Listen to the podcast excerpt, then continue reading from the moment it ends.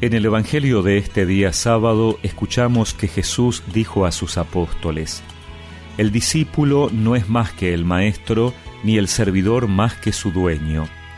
Al discípulo le basta ser como su maestro y al servidor como su dueño.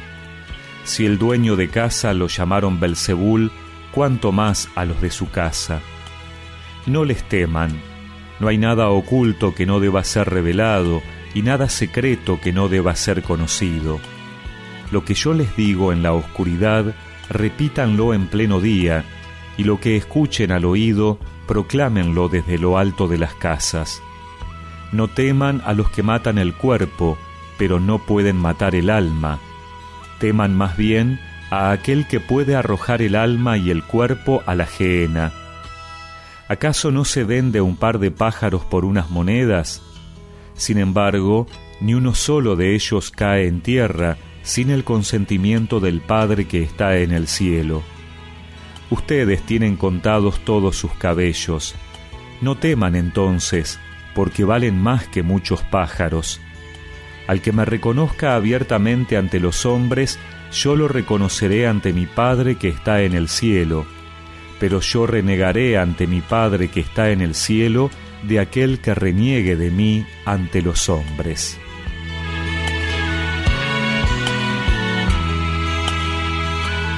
El Papa Francisco nos decía hace unos días en el Ángelus sobre este Evangelio que el Señor Jesús, después de haber llamado y enviado en misión a sus discípulos, los instruye y los prepara a afrontar las pruebas y las persecuciones que deberán encontrar. Ir en misión no es hacer turismo, y Jesús advierte a los suyos, encontrarán persecuciones. Los exhorta así, no tengan miedo de los hombres.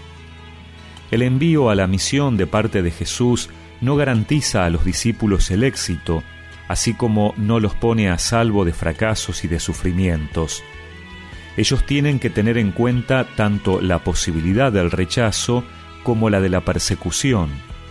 Esto asusta un poco, pero es verdad. También en nuestros días está presente la persecución contra los cristianos.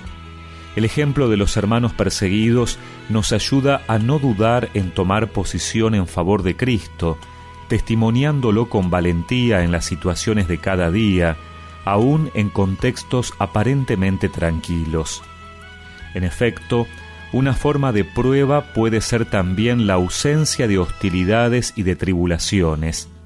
Además de, como ovejas entre lobos, el Señor también en nuestro tiempo nos manda como centinelas en medio de la gente que no quieren que la despierten del adormecimiento mundano, que ignora las palabras de verdad del Evangelio, construyéndose sus propias verdades efímeras.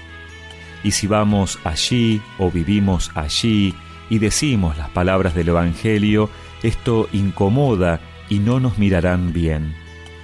Pero en todo ello el Señor nos sigue diciendo, como les decía a los discípulos de su tiempo, no teman, no olviden esta palabra, siempre, cuando tengamos alguna tribulación, alguna persecución, algo que nos haga sufrir, escuchemos la voz de Jesús en nuestro corazón.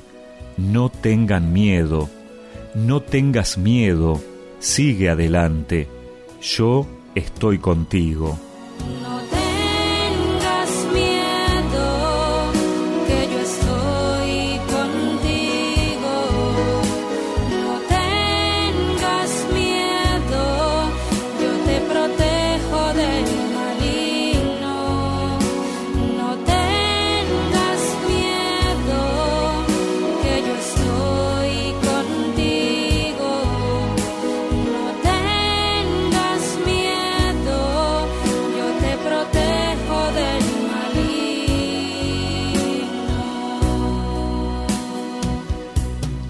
Y recemos juntos esta oración.